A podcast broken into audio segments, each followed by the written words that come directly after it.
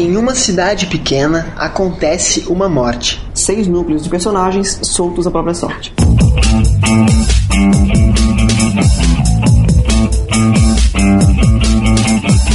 Sejam todos muito bem-vindos ao Livrocast 29. Meu nome é Marcelo Zaniolo e pela primeira vez eu não li o livro do episódio. Oi, eu sou a Luli e a vida não tem protagonista. Olha só, todo mundo vai ter uma frase bonitinha. Eu não preparei frase bonitinha. Então, eu vou falar, eu sou, eu sou Pedro Duarte, não preparei uma frase bacana. Não, essa frase eu acho que não vale. Não vale porque você tem essa também, não? Não, geralmente as do Diego são mais engraçadas. Não sei o que ele preparou pra hoje. Se quiser, eu falo logo do livro, então. É, Eu sou Pedro Duarte e acho que música de Rihanna não tem que ficar em livro nenhum. Pronto. Já vou logo assim. Tem música dela no livro, cara? Tem, tem. É bem importante, inclusive. Eu sou o Diego Locou e acho que sou maligno demais para acreditar em mim mesmo. E somos nós que vamos acompanhar você por essa viagem ao mundo da literatura. Hoje falaremos de uma autora que influenciou demais uma geração de leitores e de seu novo projeto literário. Hoje falaremos do livro Morte Súbita e de J.K. Rowling, ou de J.K. Rowling, já que estamos no Brasil. Que é mundialmente conhecida pela série Harry Potter, né? Que até hoje só escreveu Harry Potter, na verdade, mas tudo bem. Não, ela tem mais coisa que não é. Ela só escreveu sobre o mundo de Harry Potter. Aham. É, então sete livros do Harry Potter e mais três sobre Harry Potter. Tá bom demais já, né? Já, já deu o suficiente aí pra uma vida. Ainda acho que ela devia ter parado por ali. Segura, Pedro, segura. tá bom, vai lá. É só no próximo bloco. E estamos em um momento de estreias aqui no Livrocast. Gravando com a gente aqui hoje pela primeira vez, Luli, tudo bem contigo? Por favor, se apresente pra quem não te conhece. Bom, eu faço o canal Luli de Verdade, onde eu tenho vídeo todas as terças, todas as quintas e todas as sextas. E num desses vídeos de terça-feira eu falei sobre morte súbita. Então, acho que foi por isso que vocês me convidaram. Exatamente, veio parar aqui no Livrocast. É, e além disso, eu também tenho o canal Experimenta, que eu faço com o Matheus Castro, onde a gente experimenta comidas diferentes, comidas que nós não conhecemos. E nesse mês ele vai reestrear. Temos várias novidades. Algo tipo olho de cabra, assim, ou ver? Não! Não custa É porque, perguntar, né? é, tudo começou quando eu descobri que o Matheus não tinha experimentado muitas coisas muito óbvias. Então, tipo, frutas. E daí a gente começou com essas coisas mais básicas, mas aí a gente também vai em restaurantes pra experimentar o prato do lugar e tal. É bem legal. Bacana, esse canal eu não conheço, mas o link vai estar aqui embaixo na postagem. Muito bem-vinda, Luli. Obrigada por convidar. Né, imagina? Prazer te ter por aqui. E também pela primeira vez no Livrocast, Pedro Duarte. Que é uma vergonha, entendeu? Já começo reclamando. Demorei muito pra vir participar de alguma, de alguma edição aqui do Marcelo. É, eu sou Pedro, jornalista com alergia a jornal, de verdade, assim. E recentemente eu comecei um projetozinho com alguns amigos, que é o Bacanudo, que é podcast, tem conteúdos em geral lá de, de, de cultura pop, mas coisas que a gente acha bacana acima de tudo, assim. E eu li o livro também, assim, a gente sempre conversa com o Marcelo sobre qualquer coisa de livro que aparece até por motivos óbvios. E aí ele descobriu que eu tenho uma opinião forte aqui, resolveu me chamar pra esse negócio e vamos nessa, vamos participar aí. Mas então hoje falaremos finalmente, né? Hoje falaremos sobre quem é J.K. Rowling, dos livros que ela lançou, da fama que obteve, do seu novo projeto literário chamado Morte Súbita, do enredo desse livro, personagens, se vale a pena ler ou não, porque eu não li, e muito mais. Logo depois da leitura de e-mails e dos comentários.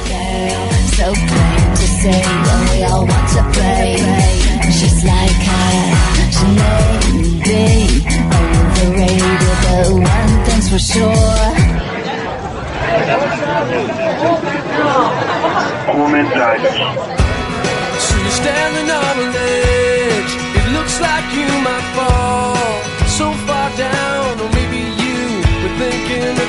Mas vamos direto ao ponto então, Diego. Posso começar aqui sem pegadinha nenhuma, cara? Depende, se quiser dar uma pegadinha, cara.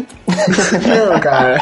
Eu tô falando do último episódio que eu avacalhei contigo e tal. Ah, é mesmo, é. Tu deixasse o último comentário só de sacanagem. Exatamente, hoje é de verdade. Então vamos lá. O primeiro comentário foi deixado pelo Fernando, de 32 anos, psicólogo, São Paulo, capital. E ele deixou o comentário no livrocast 26, A Sombra do Vento. Ele fala o seguinte: Olá, Marcelo Diego. Quero agradecer pelo excelente trabalho. Amo livros como vocês e esse podcast consegue ser, para mim, uma reunião entre amigos que discursam sobre a mesma obra de uma forma leve, humorada e muito cativante. Não conhecia nada dos livros do Zafon. Esse cast aguçou em muito a minha identificação com os temas abordados pelo escritor. Tá na minha lista, aliás, estão, já que vou ler os três. Grande abraço a essa dupla de amigos mega talentosos e dedicados, que somos nós.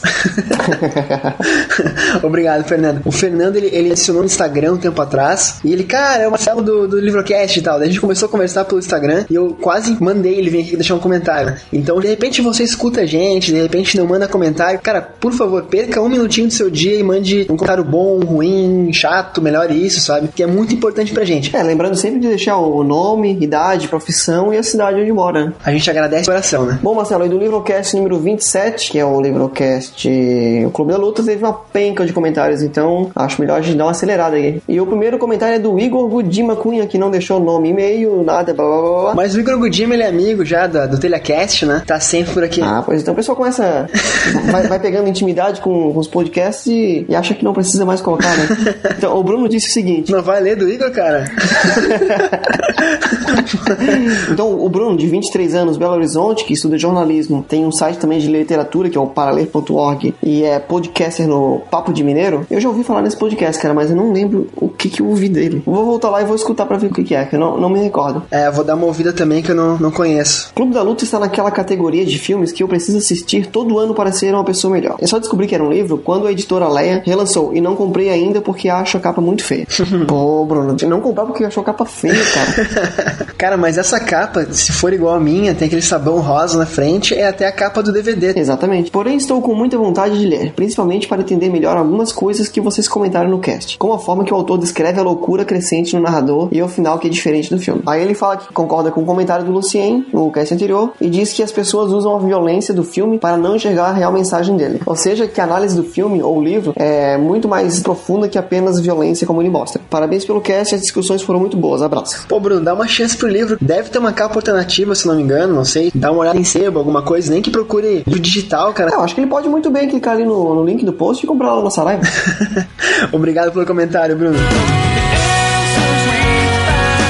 E o Diego pulou o comentário do Igor Gudima Cunha, né? Resumindo, ele falou que ele vai rever o filme. Eu acho que ele fala isso porque o Andrei comentou no cast, né? Que tinha uns detalhes diferentes. Se você não ouviu o cast, dá um clique aqui embaixo no link e ouça, que vale muito a pena. Então, Igor, seu comentário foi lido e muito obrigado. E emendando outro comentário aqui, já pra dar uma adiantada aqui, que tá bastante grande mesmo a lista de comentários. O Jardel Maximiliano, 28 anos, psicólogo social e clínico, São Vicente de Minas, Minas Gerais. Um dos redatores é do Manual Prático do Canal Sentimental. O link vai estar aqui embaixo. Conta que ele evitava ver esse filme justamente por tanta gente babar por ele, né? Um preconceito aí com fãs. Ele poderia deixar de, de ter esse preconceito aí junto com o pessoal do Enquadrando lá, que é cinema sem preconceito. né? Mas então o Jardel fala que ele acabou assistindo, apesar de tudo, e que ele ficou embasbacado. Essa é a palavra que ele usou no comentário dele. Ah, daí ele fala que o filme tinha mudado algo nele. Tempos depois, acabei conseguindo ler o livro e devorei. Consegui lê-lo em três dias e, como muitos, tinha lá os meus momentos de querer acabar com tudo e largar aquela vida empacotada que me vendem como felicidade. Graças a esse livro, graças ao filme, né? Hoje em dia ele toma cuidado pra consumir só o que realmente precisa, sem aquela questão de exacerbar, de exagerar, sabe? Ele agradece pelo cast, que vai ouvir outros livrocasts ainda, e manda um link, cara, com um conto Vísceras, que o André comentou no cast 27. Lembra desse conto, Diego? Aquele do cara da piscina? Isso, isso mesmo. Ui, nojinho. Um conto, é, um conto que, segundo consta, a pesquisa que a gente fez, fez várias pessoas desmaiarem, passar mal em coletivas, enfim, entrevistas do Diego Palaniuk, né? Então o link tá aqui embaixo, clique no link e leia. Bom, e o próximo comentário é do Daniel Lopes, que na verdade ele disse que não se chama Daniel Lopes, e sim Robert Paus. Bom, ele diz o seguinte, Marcelo. Não sei se foi o melhor, mas um dos melhores podcasts que vocês já fizeram. Estou sem poder ouvir podcasts com o dia completamente atarefado, mas quando li o título desse podcast, fiquei acordado até a uma da madrugada para ouvir, sendo que tem que acordar às 5 da manhã. Aí ele fala que o livro daqui a algum tempo vai ser considerado um clássico, que leu o livro, achou confuso, não gostou, mas depois que viu o filme, teve que voltar lá ler o livro e hoje ele tem um, o Clube da Luta como um dos melhores livros que ele já leu, junto com 1984, Ulisses, A Revolta de Atlas e Admirável Mundo Novo. 1984 a gente já leu aqui no cast e Admirável Mundo Novo, o Lucien deixou uma boa dica aí pra gente ler, que é outro livro sobre uma distopia, né? Então pode ser bem interessante. É, um pouco diferente, mas bem parecido, né? Um dia, com certeza, Diego, daqui uns 50 anos do Livrocast, a gente fala sobre ele. Pode deixar, Daniel. Outro que deixou comentário, Diego, foi o Gabriel Gaspar, 27 anos, militar, podcaster e colunista do Homo Literatus. Agora respira e lê o comentário. e ele começa o e-mail dele, Diego, falando que se a gente tinha por objetivo convencer ele a ler, a gente conseguiu. Uh, queria parabenizar vocês pelo cast. Foi o primeiro que eu ouvi e vou correr atrás do tempo perdido. Quanto ao livro, realmente tenho o hábito de ler antes de ver o filme. Mas vendo a motivação de vocês e sabendo que o final é diferente, este livro já está na minha lista para ser lido. Um abraço, galera, e pretendo voltar. Então, Gabriel, o fato de ter visto o filme nesse caso específico, tá? Vai tornar a leitura mais prazerosa ainda, como eu volto a frisar. E boa leitura. Obrigado pelo comentário. I Bom, Marcelo, e já como eu falei ali do Quadrante Andando, o Daniel Cavalcante, professor, 24 anos, Rio de Janeiro, capital, Que participou com a gente do Livrocast 26 sobre o A Sombra do Vento, né? Do Carlos Luiz Afon. ele começa o comentário dele assim: Fala, Marcelo e Diego! Com uma exclamação. Achei muito bom o fato de o livro ter um final diferente do filme. Ainda não li, mas certamente isso é um baita atrativo. Se os outros livros do Palaniuk tiverem essa pegada crítica, vou ler com certeza. Um abraço e mais uma vez parabéns pelo excelente programa. Poucos são os podcasts que eu consigo acompanhar fielmente assim que saem do forno. E o Livrocast é o único a estar em dia no meu telefone. Tirando o próprio enquadrando e andando, né? Deixa aqui entre parênteses.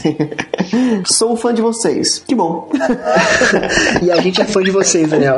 E aproveitando que a gente tá falando do Quadrando Andando também, como ele sempre fala lá no podcast, se você acompanha a gente pelo iTunes, não se esqueça de dar um joinha lá, fazer a sua avaliação, clicar nas estrelinhas. Verdade, Não é cara. joinha, né? Estrelinha. Não esqueça de avaliar o, o podcast. É muito importante, né? Tanto o Livrocast quanto o Locotopia Cast. E ainda falando de O Clube da Luta, Diego, cast bem, bem ouvido, bastante comentado, né? O Bruno Lombardi, 26 anos, diagramador, de Paulista, Pernambuco. Ah, o cara da praia? É, exatamente. que sugere novamente o livro Fundação do Isaac Asimov, que nós realmente temos que ler. Marcelo faz essas promessas é tipo fiado só amanhã, né? Cara, é que tem muito tempo de cast pela frente, tem muito livro pra falar, né? Sem contar que o Isaac Asimov é um cara que eu quero muito ler mesmo, mas, mas deixa pra outro cast. Então, o Bruno Lombardi fala que o episódio do Clube da Luta ficou espetacular. Ele parabeniza pela escolha da trilha do cast, né? Que foi usada do filme. E os convidados, que novamente ajudaram a gente. Muito obrigado, Andrei. E muito obrigado, Ramon. Daí ele pergunta se o livro mais estranho do que ficção, comentado no cast, foi adaptado para o cinema num filme com Will Ferrell. E a resposta, cara, é não. Eu não sabia, mas eu perguntei pro Andrei, que é nosso especialista de, de filmes também, né? Daí ele falou que o livro do Palahniuk é de ensaios e entrevistas, né? E que o nome é é parecido e tal, mas um detalhe pequeno que faz toda a diferença, né? Daí termina dizendo ainda que nós vamos realmente falir ele. E essa é a nossa intenção. E quem sabe aí, se tiver é, sempre boas opiniões nos comentários, a gente pode chamar pra gravar um cast com a gente também, né? Com certeza, né? Com certeza. A gente tá sempre pescando gente pra participar com a gente aqui, né? Ouvintes e amigos que tenham que agregar com o Livrocast. Então, por que não, né? E ele deixa um comentário também, Diego, no Livrocast Game of Thrones, que foi o último, né? Ele fala que começou a ler a série de Guerra dos Tronos, mas que já tinha visto a série na HBO, no caso, né? E que perdeu um pouco o interesse com a leitura, até por serem muito semelhantes. E ele fala também, Diego, que ele riu demais com a sinopse que a Marina Bonfim fez, né? Realmente foi muito engraçado. E o próximo comentário é do Vicente Aguiar, também sobre o, o livro cast número 28, Guerra dos Tronos. Ele diz o seguinte: ótimo cast. Uma coisa que acho interessante comentar é que no livro A Morte da Luz, lançado nos anos 70, o Martin faz um estudo de quase tudo que está presente com mais intensidade nos livros das Crônicas de Gelo e Fogo, como as castas ou casas, né? Personagens dúbios, o choque entre culturas, etc. Aí ele concorda aqui com o Marcelo que a Aya é um dos personagens favoritos dele, além do Tyrion, e que curte livros em que não há lado bom e lado mal. Na verdade, esses livros têm lado bom e lado mal, só que os dois estão em todas as pessoas, né? É uma questão de não ter bonzinhos definidos, né? Qualquer personagem pode ser bom ou ruim, depende da interpretação. E esse livro, A Morte da Luz, cara, eu sempre vi ele em livrarias e tal. Então, Vicente, muito obrigado por comentar, cara. Até pra elucidar um pouco esse ponto pra mim, né? De repente, uma leitura futura. E Diego, como sempre, agora é hora de falar da loja Locotopia, que fica no endereço loja.locotopia.com.br e onde você encontra canecas a 25 reais, vários modelos muito legais. Que inclusive agora entraram três modelos novos lá, o Locotopia Bronze, Locotopia Wars e Locotopia Trek. Então dá um clique no link aqui embaixo na postagem, dá um clique na barra de endereços do Locotopia ou vá no loja.locotopia.com.br e dá uma conferida que vale muito a pena de verdade. E para entrar em contato com a gente então, Diego, você pode mandar um e-mail para livrocast@locotopia.com.br, pode nos seguir também no twitter.com/livrocast ou barra locotopia e curtir também as nossas fanpages facebook.com/livrocast e barra locotopia. Links aqui embaixo na postagem e lembrando sempre que locotopia se escreve com a letra K. E vamos então agora para o Livrocast número 29, Morte Súbita.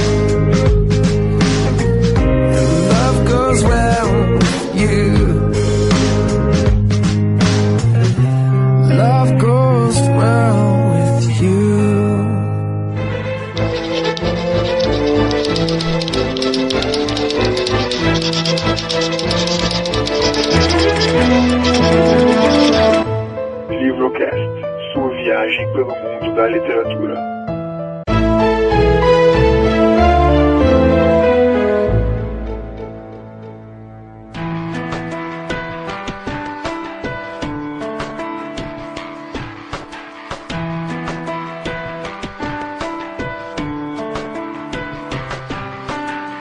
Joanne ou Johnny Rowling, ou qualquer forma de pronunciar a palavra Joanne, que escreve com J e dois N's, É, desde que não fale John Wayne, né?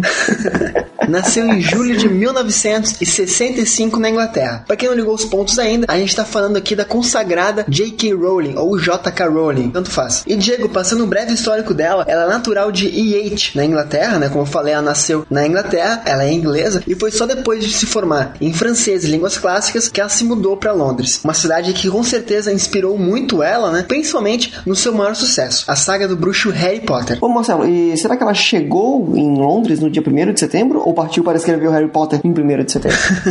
não faço a menor ideia, Diego. será que ela começou a escrever esse livro no metrô? Olha, cara, esse é um dado que eu não faço a menor ideia que eu não pesquisei, né? Mas é uma boa sugestão tua, cara.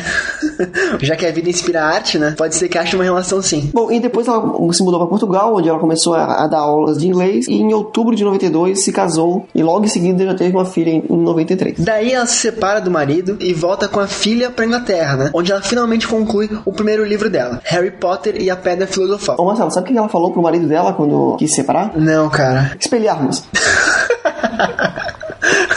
Boa, Diego. Sai pra lá. Não vi chegando essa. Mas só pra, mas só pra deixar bem claro aqui, né? Só pra frisar. Harry Potter, pra quem não sabe, né? Se é que tem alguém que não sabe, é uma série de sete livros de fantasia infanto-juvenil. Se é que a gente pode classificar assim. Que também foi adaptada para os cinemas em oito filmes, né? Pra estender um pouquinho aí os lucros do- dos produtores. Como eu acho que a grande maioria sabe, né? Mas realmente não custa comentar. Mas então, Diego, uma curiosidade bem legal que a gente não pode deixar de falar por aqui, cara, é que quando ela foi publicar o primeiro livro dela, né? Esse Harry Potter e a Pedra Filosofal, a editora pediu pra que ela mudasse de nome, né? Segundo a editora, Joanne Rowling, ou John Rowling, enfim, é um nome muito feminino, e já que o livro fala de um bruxo, já que um livro mirava mais num público masculino, ia acabar não tendo apelo. Então a editora sugeriu que ela utilizasse consoantes ao invés do primeiro nome, né? Então ela usou o J de Joanne ou de John, whatever, e ela pegou também um K de Kathleen, que é o nome da avó paterna dela. Numa jogada de marketing, então, que eu achei muito legal de comentar aqui, né? E ela ficou com o nome com o qual ela é conhecida hoje em dia, que é J.K. Rowling ou J.K. Rowling. E que quando chegou no Brasil vendeu muito para o público de, de, de política, né? Eles acharam que era alguma adaptação do Juscelino Kubitschek. Ai, Diego! Porque o Juscelino Kubitschek não, não era o, o da vassourinha que ia varrer a corrupção? Não, cara, esse era o Gênio Quadros. O lema do JK era 50 anos em 5. Ah, então confundi tudo. Mas bota JK e um cara com uma vassoura na capa, né, velho? Ainda mais se considerar o público dela, que é geralmente mais jovem, né? E não sabe muita diferença, não, não, não viveu essa época, né?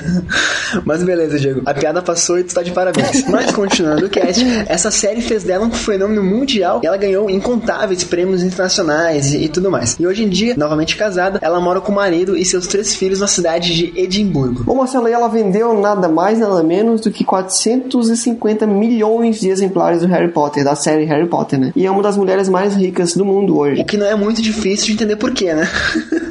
Caraca, 450 milhões de livros é muita coisa. É, se for pensar aí que ganha uma libra por livro, né, mais ou menos, são 450 milhões de libras, é mais ou menos um bilhão e meio de reais. É, Sem contar os filmes, né? sem contar a adaptação dos filmes, né, que deve ter rendido muitos royalties. Mas o bruxo fica pro outro A cast. gente fala em outro cast, mas não teria como falar da J.K. Rowling sem falar de Harry Potter, né? Então fica aí só como contexto. Exatamente. Sobre o livro Morte Súbita, ele foi publicado em 2012 e é o primeiro livro, digamos, adulto da J.K. Rowling. Inclusive, a própria sinopse do livro deixa isso bem claro, então a gente não pode deixar de frisar bastante isso aqui no Livrocast. É um livro considerado adulto, ou ao menos vendido como adulto. Mas então, alguns números sobre esse livro, sobre Morte Súbita, a tiragem inicial só nos Estados Unidos foi de 2 milhões de cópias. E antes mesmo de lançado, na pré-venda, digamos, ele já tinha vendido mais de um milhão de exemplares. O que a gente não pode negar que é um número muito expressivo, porque ninguém sabia do livro, ninguém tinha lido, ninguém sabia se era bom ou se não era. Basicamente, compraram esse livro pelo nome da autora e pela cauda longa do Harry Potter, né? Pela fama que fez a primeira série dela. Então, bom, se foi bom antes, por que não pode ser bom agora, né? E segundo a própria autora, Diego, esse é um livro em que ela tentou retratar questões é, relevantes a qualquer lugar, tensão entre pais e filhos, é, conflitos ideológicos, etc, etc, etc. Temas bem globais, sabe? E só pra fazer um link também aqui, isso tem muito a ver com o tempo que ela deu aula de inglês em Portugal, como tu falou, cara. Eu não li o livro, né? Mas tenho certeza que o fato de ela ter convivido com pessoas de várias idades, é, ideais, educações diferenciadas, profissões também diferentes. Ela se envolveu com alunos de todas as idades, com pais, com, enfim, é, avós, outros professores, diretores, sabe? Então ela teve uma vivência muito grande e que com certeza eu acho, ao menos vendo a sinopse agora aqui, estudando um pouco mais do livro, eu tenho quase certeza que isso influenciou muito a vida dela. Realmente, Marcelo, os personagens do livro são bem heterogêneos. Sem contar também os problemas de cada aluno, ah, de cada família. E ainda, segundo a autora, ela quis tratar também de problemas atuais no livro. Então, ela pega, por exemplo, o fato de hoje em dia as famílias terem menos tempo para os filhos do que antigamente. Ela pega a relação dos jovens com a internet, como isso mudou e como isso afetou a relação dos pais e dos filhos, né? Então, algo bem contemporâneo mesmo. Com certeza, até por questões que ela aborda no, no livro, como cyberbullying e outras coisas que a gente vai comentar um pouquinho mais pra frente. Mas então, para fechar essa breve parte de contextualização histórica, Diego, Morte Súbita deve ser transformado em minissérie em 2014. E quem sabe agora a gente tem uma alternativa pra assistir no lugar dos jogos da Copa.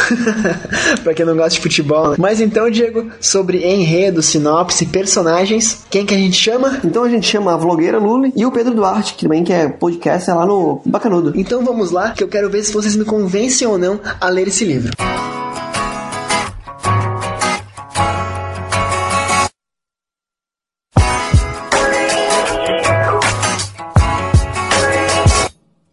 so Então estamos aqui com a Luli, o Pedro e o Diego. Eu não li o livro e antes de qualquer coisa, até pra ficar claro pra quem tá ouvindo a gente, curto e grosso. Gostou ou não gostou do livro? Diego? Então, tô quase terminando ele aqui, cara. Ah, tu acabou Falta também, cara. Não cheguei a terminar. Mas é o seguinte, eu gosto muito de romance policial. Eu achei que começando a ler esse livro aqui seria alguma coisa mais ou menos parecida. Só que eu percebi que ele não tem protagonista. Curto e né? grosso, cara. Curto e Todos grosso. são. Curto e grosso? É, Hum, tô em cima do muro, cara. tá, beleza. Mas, cara, viu que bom que a gente chama convidados, né? Porque nem eu li, nem Sim. tu, mas... É, vocês são uma vergonha. Eu quase terminei ele, tá quase no final. Acho que não vai atrapalhar muita coisa. É, se você tá quase no final, você já tem sua opinião definitiva. Mas o final muda muita coisa? Muda totalmente a história, assim? Não, não, não muito. Não, então ele vai acabar o livro em cima do muro. Eu conheço o Diego, não tem? É que eu não tenho livros favoritos, não, não sabe? Eu, eu gosto de todos. Olha, que cara feliz, que pessoa feliz, né, pessoal? Gosto de todos os livros. sabe? Olha, eu não gostei muito. Eu não gostei muito, não. Assim, se fosse, daria dois robôs gigantes, entendeu? Mentira, tá sacaneando. não, mas eu não, não gostei muito, não. E você, Luli? Eu adorei o livro. Reavivou a minha chama do amor pela literatura daquelas viciantes que você não para nem pra comer. Meu Deus! Nossa, olha só. só. Tá vendo? Pra ser sincero, Luli, eu vi teu vídeo, até por isso tá aqui como a gente conversou já. O link vai estar aqui embaixo. Então eu vou pedir pra ti, não abusando da boa vontade, né? Pode dar uma sinopse pra gente, por favor. Com outras palavras por cima, como achar melhor. Pô, é muito difícil explicar mais ou menos a sinopse desse livro, como alguém já falou, não tem protagonista. Então, pra eu fazer meu vídeo, eu dividi os, os personagens em seis núcleos pra conseguir explicar mais ou menos o que acontece. Aham. É, basicamente, tudo começa quando um cara chamado Barry Fairbrother morre. Do nada, ele teve um aneurisma, puf, caiu morto no chão. E isso desencadeou uma série de, de acontecimentos, porque ele era administrador da cidade. Não era, não é bem uma cidade, é um vilarejo, né? Um sistema político diferente aqui do Brasil. Mas é como se fosse um- uma cidade pequena que tem como se fosse um semi-prefeito. Ele era esse cara e tem um conselho administrativo da cidade. E os núcleos são os seguintes: é, a Crystal Whedon é uma adolescente que mora num bairro que é o ponto de crise da comunidade, que é um bairro pobre, e a classe alta dessa cidade não quer que esse bairro faça parte dela, porque eles mancham a reputação e estragam tudo, estragam o sistema de ensino, etc. Querem mandar esse distrito, esse, esse bairro para o outro distrito. É, e daí no núcleo dela a gente tem a mãe dela, que é prostituta, drogada, tem o irmãozinho mais novo dela, tem algumas famílias desse bairro, mas não aborda com tanta profundidade, tem o traficante, então é o lado negro da cidade, de Pegford. E o segundo núcleo é do Bola, ele é um adolescente super descolado, ele sempre tem uma palavra na ponta da língua, ele sempre sabe o que dizer. O pai dele é o diretor da escola e a mãe dele é a psicóloga da escola. O Pombinho é vice-diretor, né? É isso, vice-diretora. A diretora é uma mulher que não parece muito. É, então, os pais dele são meio que motivo de risada, só que ele é o cara descolado. Todo mundo ou quer ser ele ou quer estar com ele. E o melhor amigo dele é o outro núcleo, é o Andrew. O pai dele é o cara mega agressivo, assim, carrasco mesmo, machista. Ele desrespeita a mulher, ele bate nos filhos. E a mãe do Andrew trabalha no hospital, o irmãozinho mais novo dele não aparece muito. E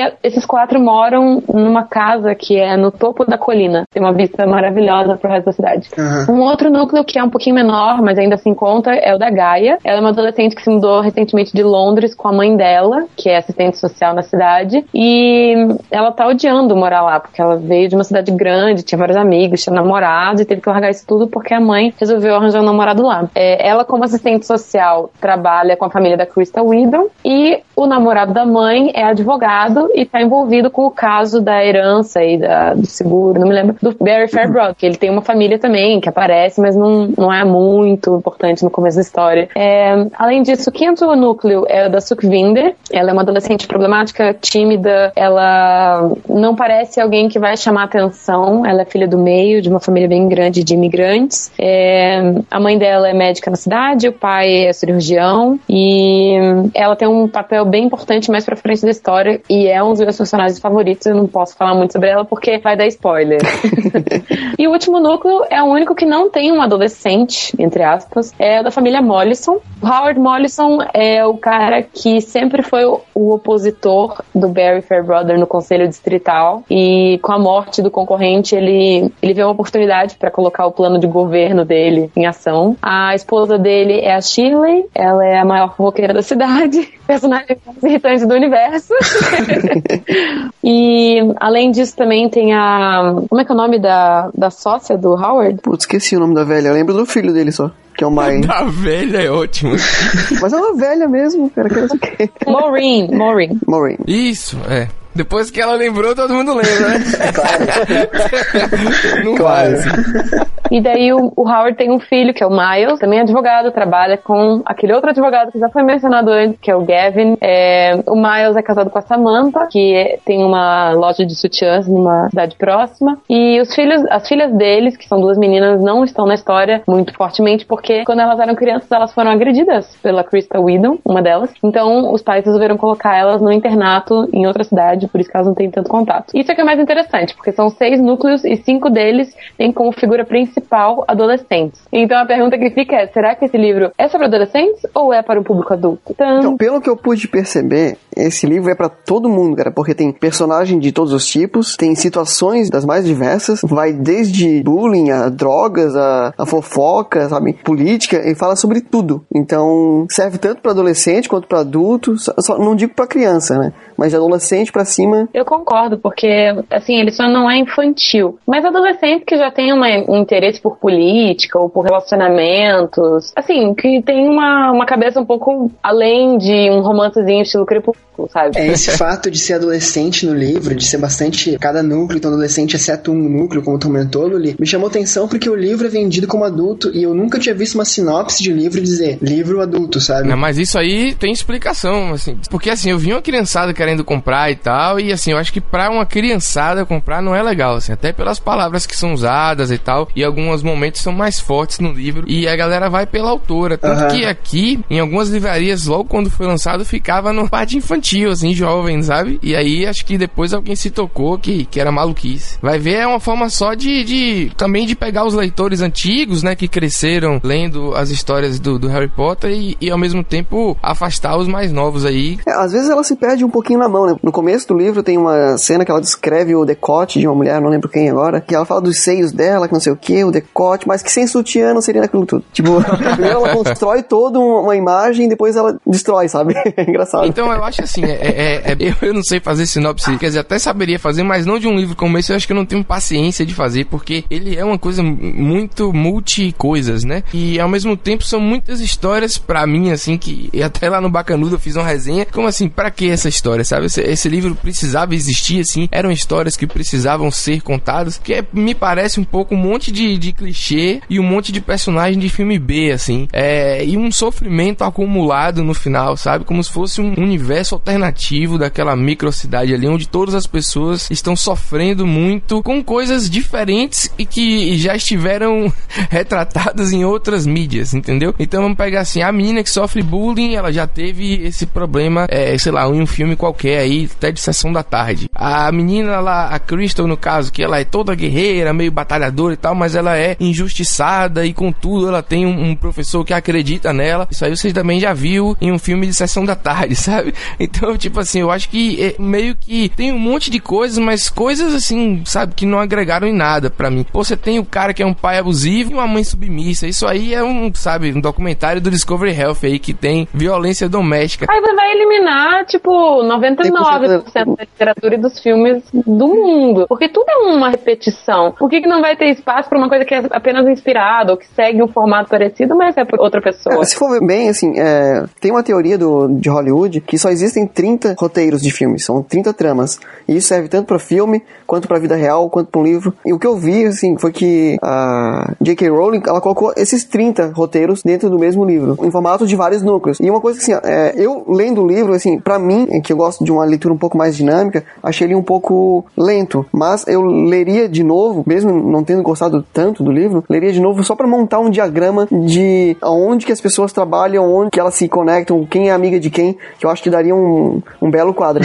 Não, aí eu comparo até com a obra dela, por exemplo, ela fez Harry Potter, por quantas milhares de, de, de, de coisas já falaram de bruxos, etc. A história de o escolhido, etc. Mas assim, funcionou de uma forma porque ela veio pro universo infantil e contou. E se a gente não pode tirar o mérito dela, ela escreve muito bem, né? Ela descreve as coisas que você se sente naquela cidade, você se sente próximos àquelas pessoas, né? Se sente próximo àquelas pessoas. O, o, o que eu acho é que você pode contar a mesma história mil vezes, e é isso que acontece mesmo. Só que não para mim, não da forma que foi contada, assim, porque foi muito igual. Você pega, tem a moça lá que é casada com o Miles. Então ela é infeliz no casamento, mas é assim, ela é infeliz no casamento pelo mesmo motivo que a gente vê em vários lugares. Às vezes o cara é um queridinho da mamãe, aí ela tem uma rixa com a sogra, sabe? É uma coisa muito. Mas às vezes a realidade é assim, cara. Por isso que eu tô te falando, é uma história que pra mim não agregou em nada. São histórias que eu já vi em vários lugares contadas da mesma forma, entendeu? É a coisa do, do, do visual dela. E fora que tem coisas meio bizarras, assim, que eu não, não concordei e que achei que usou mais pra chocar, assim. Como o livro tem muita coisa adolescente, ela tá falando do universo adolescente, até descobertas sexuais mesmo, assim, do universo e tal. É bom, assim, é bem escrito, a gente não pode negar que é bem escrito por ela. O ritmo é lento, eu conheço várias pessoas que abandonaram o livro e tal, mas assim, não é uma obra-prima. E essa coisa de contar a mesma história, de ser impossível criar, eu discordo totalmente. Eu acho que a grande. O, sabe qual foi o grande defeito no livro? Assim, foi. Ela tem tanta credibilidade, tanto nome, que ninguém iria editar ela. Então faltou para mim a mão de um editor para dizer: olha, aqui você exagerou um pouco, aqui você podia inovar um pouco, aqui você podia. Como ela tem a liberdade, que quem não quer contratar ela, sabe como é que é? Um, é garantia de que vai ser best-seller o nome dela na capa. Então eu acho que assim, faltou, ela ficou meio megalomaníaca e livre demais, assim, na hora de se autocriticar. Então, no final, é isso. Nesse aspecto, eu até concordo com você, porque se ela tivesse sido orientada, o, talvez o começo ficaria mais apaixonante. Porque eu achei que ele demora pra começar. É, Mas isso é uma coisa que eu falei no vídeo, que é tipo um obstáculo. Assim, o primeiro momento do livro, você tem que se acostumar com tantos personagens, porque como tem seis núcleos, tem um monte de personagens. Então ela tem que iniciar as histórias de todos eles. Então até que você passe desse momento, aí o livro fica viciante, fica super legal. Mas o começo ele realmente é lento e acho que as pessoas se forçaram a continuar por causa dela. Porque eles sabiam que em algum momento aquilo ia melhorar, porque ela é boa. Vou fazer uma comparação aqui que o- os fãs do George R. R. Martin vão me matar na rua depois. Mas se assemelha muito o, o tipo de escrita dele. Porque é no, o formato que é escrito o livro, né? O George R. R. Martin, cada capítulo tem o nome de um personagem. reciclagem Aqui cada capítulo é um núcleo diferente, né? Ele não tem o personagem principal, são vários personagens principais. Não é uma coisa só do Guerra dos Tronos, é o formato novela. Sim, é, exatamente. É, e ela não usa aqueles plots, né, que você prende, assim, no final de capítulo tem aquele plot que você, meu Deus, eu tenho que ler o outro. Não tem, não tem isso no livro. Então acho que, Meu Deus, é óbvio que tem! cara, eu, eu não fiquei preso em nenhum capítulo. Eu li um capítulo, quando começava o outro. Ah, mas de repente, por que tu não comprou a história, cara? Mas isso foi exatamente o que eu comentei no meu vídeo, porque você tá acompanhando uma história e daí vai acontecer alguma coisa super importante, ela fala: Não, peraí, agora eu vou te mostrar a história desse outro cara. Aí você termina a história do outro cara você tá querendo ver a anterior e aquela que acabou de acabar. Não, então, é isso. Não é, o, é isso que eu ia falar. Não tem aquele plot padrão. Tipo assim, o cara vai cair do, penhasco e você. E agora como é que ele vai sobreviver? Aí você muda de página. Não, tem um plot que é contado pra você ficar interessado no geral. Você termina um capítulo, você quer ler o outro, mas você quer entender o que aconteceu com aquele primeiro. Aí eu ia falar e aí vocês não ficaram assustados já com o que eu falei. Mas era isso, assim, não tenho, então, acho que pra quem tá acostumado, sei lá, com Percy Jackson, que é uma fórmula ambulante de fazer livro. Copiada no Harry Potter também, né? É, quem gosta, eu hoje Elisa, eu acho ridículo quem tá acostumado com uma coisa assim, tipo, pô, o cara tem um padrão ali, sabe, que você vai terminar a ceninha, tá assistindo uma série americana praticamente, é, que dá uma continuidade, não vai gostar do livro de jeito nenhum. Quem gosta de ler a história pela história, talvez se deixe envolver um pouco mais. Tendo um pouco com livros que tem um personagem principal. Porque daí ele vai fazer um cliffhanger num, num capítulo e no capítulo seguinte ele já retoma, entendeu? Você não consegue parar de ler naquele capítulo porque você sabe que uma página pra frente você consegue continuar aquilo. Nesse caso é diferente, você tem outras pessoas. É isso, é diferente. Tá, mas uma pergunta que eu tenho então, gente, é assim: a primeira lei desse livro, então, é quem gosta de Harry Potter não compre porque é bem diferente, não tem nada a ver com, com Harry Potter, certo? Né? O estilo não é- não é bem não- é não é igual não compre, ela né? escrever Harry Potter, mas a história não tem nada a ver. Não, sim, mas é outro foco completamente. Esqueçam Harry Potter, que é uma outra aventura literária dela, é isso, né? Mas tem uma parte que fica aquelas na adolescentezinho, uns quatro capítulos aí que fica uma chatice e o Cara, o Pedro realmente não gostou. E eu acho que ele não prestou atenção em nem Harry Potter, nem Morte Súbita, porque no Harry Potter, tudo que você quer ver de relações é, entre os adolescentes é muito pouco. Tanto é que existe um monte de fanfic pra preencher essas lacunas. Todo mundo queria ver o personagem tal transando com o personagem tal. E ela mesma fala que quando ela escrevia Harry Potter, ela não podia botar cenas de sexo ou algum beijinho mais picante, porque você não pode falar de sexo do lado de unicórnios ou do lado de coisas mágicas. Então ela sentiu essa necessidade de explorar isso mais nesse livro. Eu acho que o Harry Potter ele foca muito mais na jornada do herói do que nas coisas extras, tipo beijo em fulano de tal, relação sexual com fulano de tal. Não, mas eu não tô dizendo que é isso. É porque assim, as coisas não são 880 pra mim, entendeu? Eu acho que a gente tem um livro e o livro ele tá focado muito no universo adolescente. Então, quando a gente fala disso, o cara que tá acostumado a falar de adolescentes, a ouvir de adolescentes, no caso, a ler sobre adolescentes e crianças, enfim, de uma autora, foi isso que eu quis dizer. Tem um grande momento do livro que é voltado só para os adolescentes, entendeu como é que é? É isso que eu quis dizer, assim. Claro que de uma maneira diferente Harry Potter. Tem, por exemplo, vamos falar do romance de Harry Potter, é um romancezinho muito mais puro do que esse romance, que é um romance de um cara com 17 anos, que tem aquela menina que ele sabe que ela é a, a, sei lá, a galinha da escola, né? Então ele vai lá e investe na, na, na galinhagem, sabe? Que ele sabe que vai conseguir comer lá a menina. É diferente de Harry Potter, que o cara acha bonitinha, Gina, e vai dar um beijo no final, e casa, e tem filho, entendeu? Mas fala de adolescente um bom tempo, é isso que eu quis dizer. Eu acho que essa abordagem tem uma crítica justamente a gente tentar separar os adolescentes do mundo adulto, porque eles estão muito envolvidos nas, nos acontecimentos adultos, apesar de ter menos maturidade, eles têm uma presença tão forte quanto a dos adultos, porque a gente também tem uma coisa, olha, eu vou viajar agora, tá? a gente tem uma coisa assim, por exemplo, ah, a MTV não é mais a mesma coisa. É porque você cresceu, a MTV continua tendo o mesmo público-alvo, você que saiu dessa faixa. Então é mais ou menos isso, porque a gente cresce e começa a achar que o mundo dos adolescentes é bobo, que eles não pensam em nada, que eles só querem minha saber era bem melhor. pá. É, e daí eu acho que esse livro é mais ou menos isso, porque as atitudes dos adultos estão super relacionadas com o que os adolescentes fazem. Se o adolescente aprontou na escola, isso vai ter uma consequência em casa. Ou se ele fez determinada coisa que eu não posso falar, senão eu acho que é um spoiler, né, na internet. O, o adulto tem consequência daquilo e nem sabe que é uma consequência de uma atitude adolescente, entendeu? Então eu acho que é uma mensagem interessante dessa de a gente separa os adolescentes do mundo adulto, só que eles estão muito, muito próximos. Não tem como separar. E até a ação, né? A família, o jeito que a família cria ali, cada família problemática, bizarramente horrível, cada uma no seu jeito, é que causava, é, de certa forma, como consequência, o, o jeito que eles agiam, né? Também tem isso. é, isso foi legal do livro. As histórias se misturam, então, esses núcleos e tudo mais? Sim, todo Tem mundo se conhece numa cidade pequena. Eu ia até perguntar uma coisa que de repente já foi respondida agora, mas é, eu tô perdido na questão de personagens. Pra mim é muita gente, não consegui pegar porque eu não li o livro, mas enfim. Entendi que são seis núcleos diferentes e que eles se misturam. A questão é assim: é, em cada núcleo desse deve ter uma história menor sendo contada, né? Eu queria Vai. saber se essas, essas histórias, esses núcleos, eles são bem escritos, se a história é consistente, enfim, se, se tem um porquê contar e falar sobre eles individualmente, sabe? Eu acho que cada núcleo, ele representa algum problema que existe nas famílias modernas. Seja o uso de drogas ou, ou adolescente desrespeitando os pais, excesso de autoridade, poder abusivo ou uma liberdade muito grande, mas que acaba criando um buraco porque você deixa de ser pai ou mãe e você começa a ser amigo, então você também não é mais respeitado. É, tem esse tipo de problema. Isso só falando das relações entre pais e filhos. É, tem até a criança que, ma- que manda no- nos pais por. Exatamente. Por, pelo pai ser dependente disso, né? Até me dá a sensação de que tem um pouco da história dela ali, sabe? Não sei. É sério, parece que ela tá falando sobre ela, as experiências que ela passou e tá passando hoje com as famílias, com a família e tal. E também tem, por exemplo, é, relações extraconjugais. Então, assim, eu não consigo imaginar algum tipo de problema entre pessoas que não esteja nesse livro, sabe? É quase uma é. enciclopédia de problema. Tem todos os problemas que são discutidos aí no Facebook hoje em dia.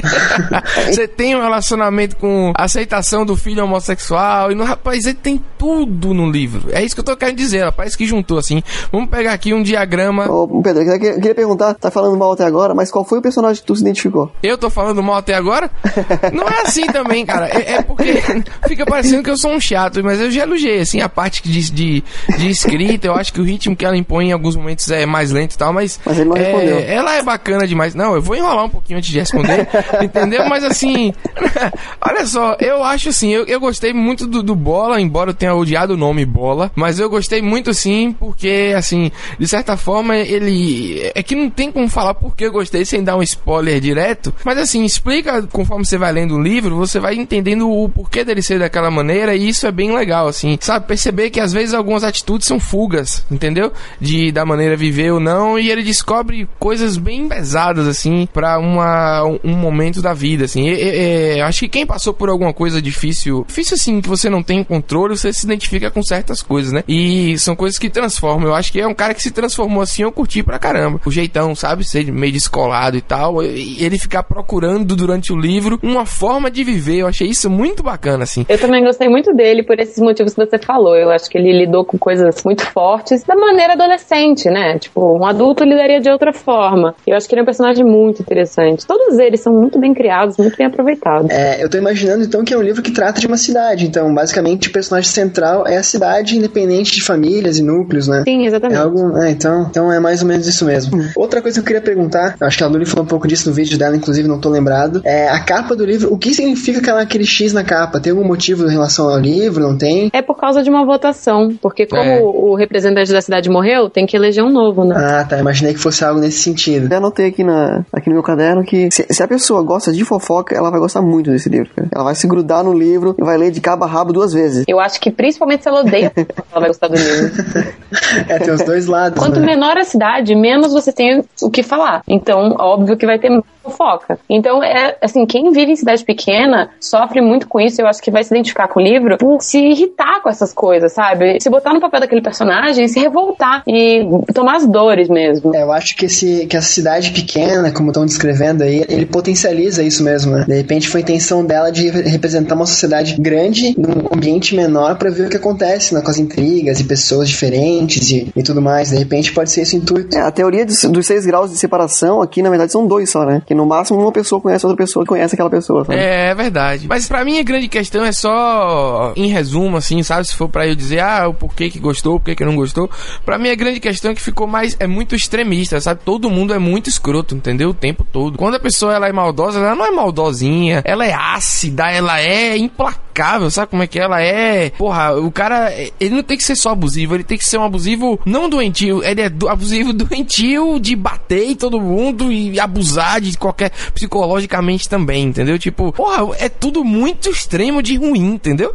Por isso que eu penso assim, parece um estudo de caso, vamos fazer aqui um estudo de caso do pior da sociedade, vamos colocar tudo isso num lugar só. Pra mim, o livro é esse, assim, e eu não esperava por isso quando eu li a sinopse, e não esperava por isso dela, assim, parece que ela tava muito triste, assim, tipo, ah, vou quebrar agora o, o- Eu vou falar de um monte de merda que tem aí, gente, sabe? Vou falar aqui essas merdas, vocês precisam saber que existe. Ela ficou de luto porque acabou Harry Potter, né? Aí escreveu o Note Súbito. Pra mim é só esse, assim, mas ó, é muito bem escrito. Quem gosta de, de literatura em geral, acho que vale a pena essa construção de cada capítulo é um personagem e tal. Vale a pena também porque foi ela que escreveu. Mas assim, é uma história que eu leria, assim, porque foi ela que escreveu. E Harry Potter foi. Primeiro primeiro livro que eu comprei e me ajudou a ser um bom leitor, sabe? Isso a gente tem que dizer. Eu leria por isso, sabe? Respeito por isso, mas também não indico, sabe? Só um adendo rapidinho, é, o Pedro falou agora. Eu concordo contigo, cara. Eu li a sinopse, eu imaginava uma história bem diferente, assim, focada mais na questão política apenas, sabe? Mas Deixa eu só falar que eu discordo do Pedro. Ó, Lula, ele fez essa armadilha entre nós dois aqui, que ele queria criar uma inimizade. Claro é, não. botaram um ringue, jogaram gelatina e botaram a gente de biquíni no meio. não, gente. E no próximo Mil Pix vai ser aquela puxar cabelo, entendeu? Vai ser Sim. botar no YouTube, então a gente se encontra. Aí eu me apresento, a gente vai lembrar, mas pelo menos nós dois somos educados, não, não foi uma briga feia. Marcelo achou que ia ter briga, que a gente ia xingar. Se ferrou. Deixa eu lhe falar que eu já vou me explicar, mas segura. É, então, eu acho que as pessoas têm sim coisas ruins, mas eu acho que muitas vezes são porque elas não pensam nos outros. Como, por exemplo, a Sukhvinder tem um determinado problema e a gente tem um conhecimento sobre esse problema muito maior do que qualquer outro personagem além dela, porque ela não fala sobre esse problema para as pessoas. E a mãe dela, quando é carrasca com ela, ela só faz isso porque essa é a única maneira que ela entende de como lidar com aquela situação, porque os outros filhos são tão diferentes, então ela acha que lidando daquele jeito ela vai consertar o problema, vai fazer da melhor maneira possível, entendeu? Então, o jeito dela ser vilã é simplesmente por, por não saber lidar melhor. E o pai Isso é do verdade. Andrew, que também é agressivo e tal, a gente não tem uma perspectiva melhor sobre o outro lado dele, né? A mãe da Sukhvinder é muito mais porque ela é envolvida com o hospital e ela tem um outro problema pessoal acontecendo. O pai do Andrew é é um pouco menos profundo nesse sentido. Mas ele também é um pai que não sabe lidar. É, a maioria desses pais nessa história, eles têm um abismo tão grande de não conversar com os filhos e isso os torna carrascos. Então os adolescentes falam, ah, meu pai não me entende, minha mãe não entende. Às vezes porque o adolescente não fala francamente qual que é o problema, e às vezes porque o pai ou a mãe não dá essa abertura, não, não, não entende que isso é tão importante. Ele acaba sendo vilão por acaso, sem querer. É, isso é verdade. Acho que a pessoa confunde muito cuidado e educação com regras, né? Com mandar coisas em geral e até Só projeção. uma pergunta de novo, gente. É, esse livro ele, ele pega mais ou menos um recorte de tempo de quantos anos, assim? Ah, não é nenhum, eu acho. É, nenhum ano, eu acho. Ah, De coisas que aconteceram há muito tempo, mas isso é só como se fosse flashback. Ouvindo vocês, parece mesmo um recorte real da sociedade no tempo, assim, sabe? Aí eu queria saber quanto tempo mais ou menos tinha a história de duração cronológica, digamos assim. Mas então, só explicando, tá? É, quando o livro foi lançado aqui no Brasil, é, além do bafafá a respeito da, da, da autora, que é muito famosa sem dúvida, além de logo em seguida ter anunciado um filme ou uma série, não me lembro o que aconteceu naquele momento. É uma série, né? Vai ser uma série. Perfeito. É, eu fiquei meio em dúvida porque muita gente próxima a mim falava que o livro era ruim, que era lento. Até o Pedro falou que tinha umas críticas a fazer a respeito do livro. E eu, ao outro lado, eu via, tipo, em Twitter, Facebook, gente gostando e indicando. Então, quando eu chamei a Lúria e o Pedro, não foi pra brigarem, discutirem. foi mais pra ter Casos um- de família. Você queria um programa estilo Casos de Família, entendeu? Não, foi mais pra comparar ideias de ver lá, tipo, ah, o que realmente é bom, o que não é. Pegar dois lados pra discutir. De repente, até pra eu me motivar a ler, sabe? Mas eu acho que isso é um bom exemplo de como é que a gente pode dar nossa opinião e ao mesmo tempo ouvir opiniões contrárias sem agressão, sabe? Isso ela fala, mas a gente vai se encontrar e vai ser horrível. Mas Eu vou dar com na sua cara. ah, joga um- uma lata de alguma coisa. Deus é mais. Não pode Mas ser. eu sou adepto, assim, de, por exemplo, eu escuto os dois lados e provavelmente depois desse cast aqui eu vou atrás porque eu não vou criticar nada. Na verdade, até me interessei em ler, né? Mas não vou criticar nada. Porra, sacanagem. Eu tava aqui. É, é porque.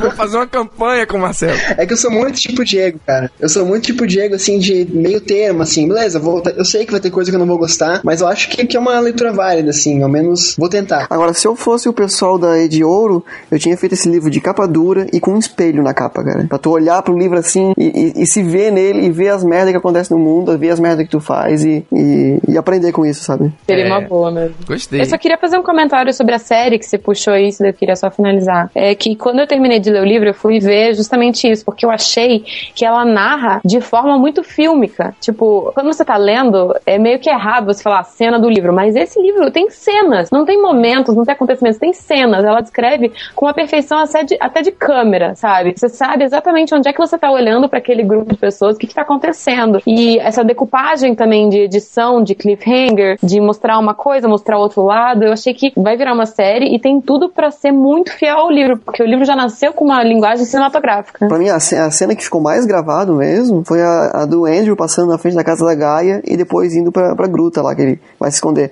E, e isso mostra bem exatamente como é que ele começa a entrar na rua de bicicleta, e ele olha pra ela, passa pela rua, não sei o quê, e chega lá num, num terreno que é um pouco diferente, começa a tremer a bicicleta, começa a trepidar e tal, e, e fica bem descrito mesmo o que aconteceu, a cena que tá acontecendo. Achei bem interessante. Mas então eu puxo aqui um espaço para considerações finais. E enfim, falem de novo, Luli, do, do seu site. Pedro também fale do Bacanudo. Diego, diga oi. Oi. enfim, fique à vontade. Acho que ele trata de temas bem profundos, mas faltou um pouco de criatividade, alguma coisa, um toque de algo a mais pra poder valer a pena dizer assim, poxa, que foda, sabe como é que é? Mas eu acho que é uma leitura bacana. É, tem muita gente que não sabe que existe esse tipo de coisa no mundo, ou tem gente que sabe, mas tem que. É, é legal assim ver que tem outros lados, né? Cada situação, é, como a Luli falou, assim, sabe? Você vê, é, cada um vai ter uma, uma visão diferenciada, um ângulo diferente para aquilo. E isso ela consegue falar em alguns momentos. É bem escrito pra caramba, assim, as cenas, você não tem como não, não, sabe? Você consegue ver cada personagem perfeitamente, não tem muito que discutir sobre isso. Eu acho que sim, vale ler pra você opinar. Eu acho que não dá pra gente ficar, de certa forma, só valendo a opinião alheia, assim, do, do Scooby lá na resenha do cara, nem no vídeo da Luli, nem na resenha que eu fiz no site, assim. Você leia os negócios. Mas veja o vídeo mesmo assim. Ah, claro, né? E leia a resenha também.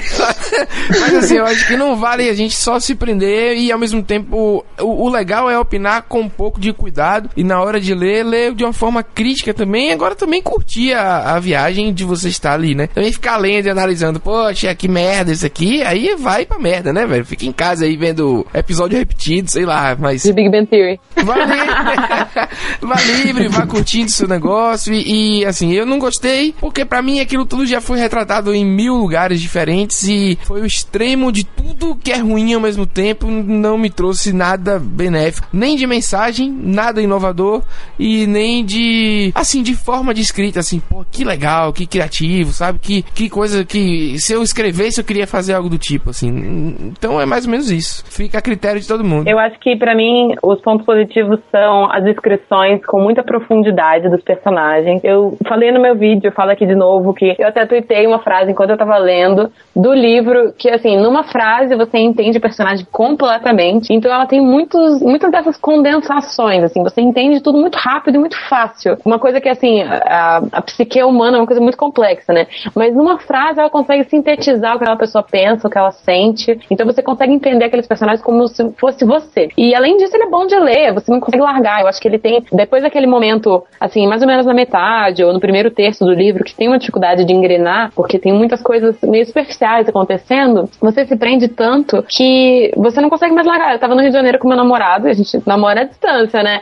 E eu ficava lendo do lado dele.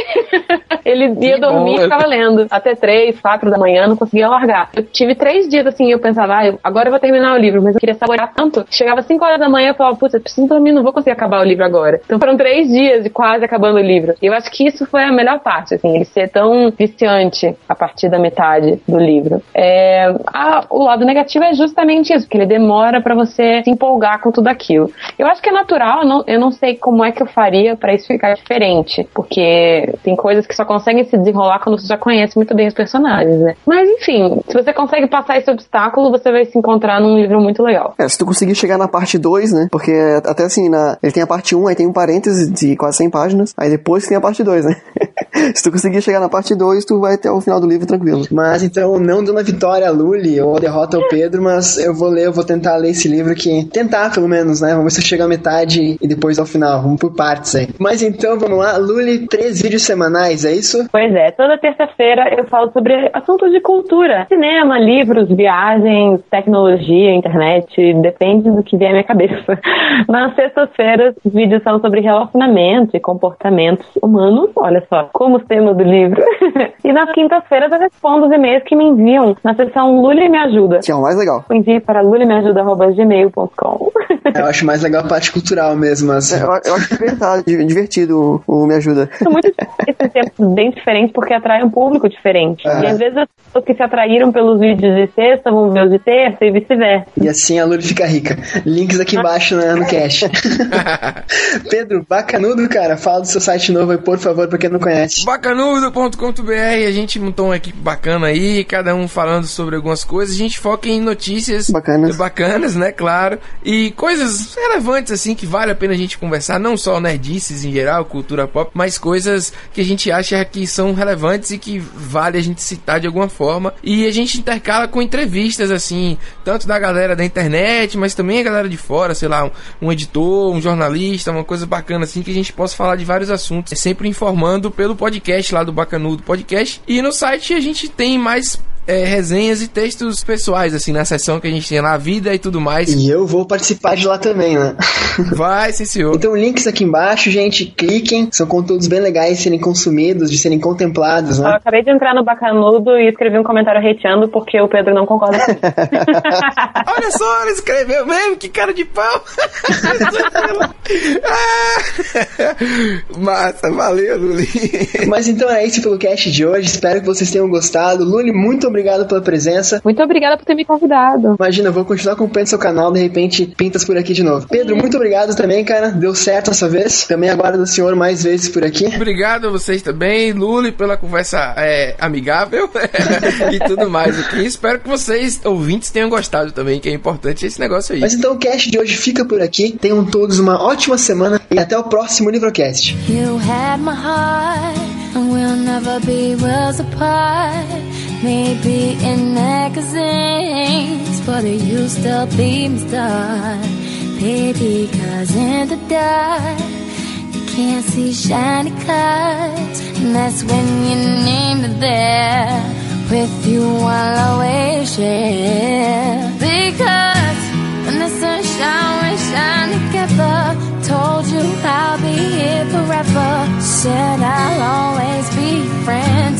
An I'ma stick it out to the end.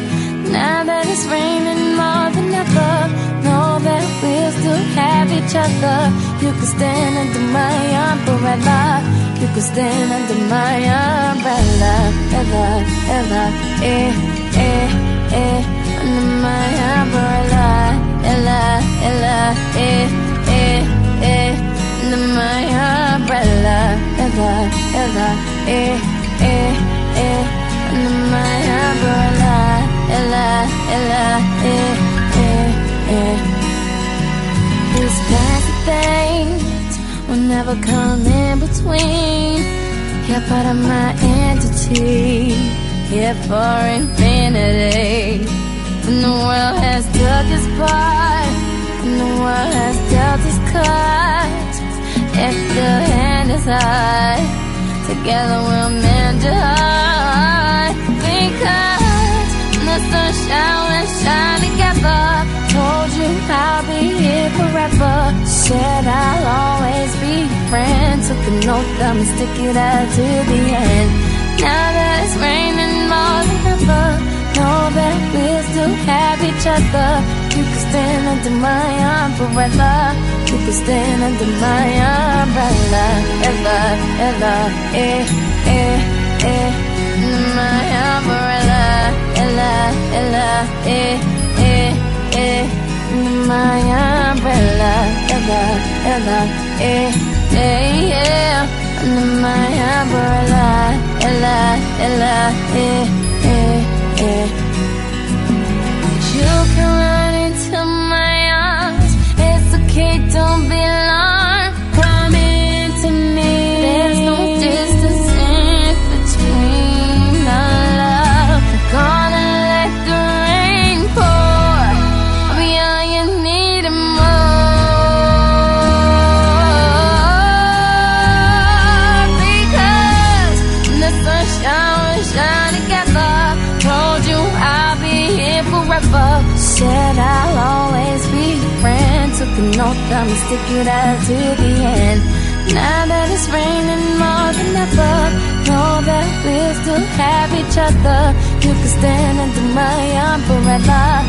be stand under my umbrella ever, ever, eh, eh, eh. Under my umbrella, ella, ella, eh, eh, eh. Under my umbrella, ever, ever, eh, eh. Under my umbrella, ella, ella, eh, eh, eh. It's raining, raining. Oh, baby, it's raining. Come into me. Into me. It's raining, raining. It's raining, raining. Into me.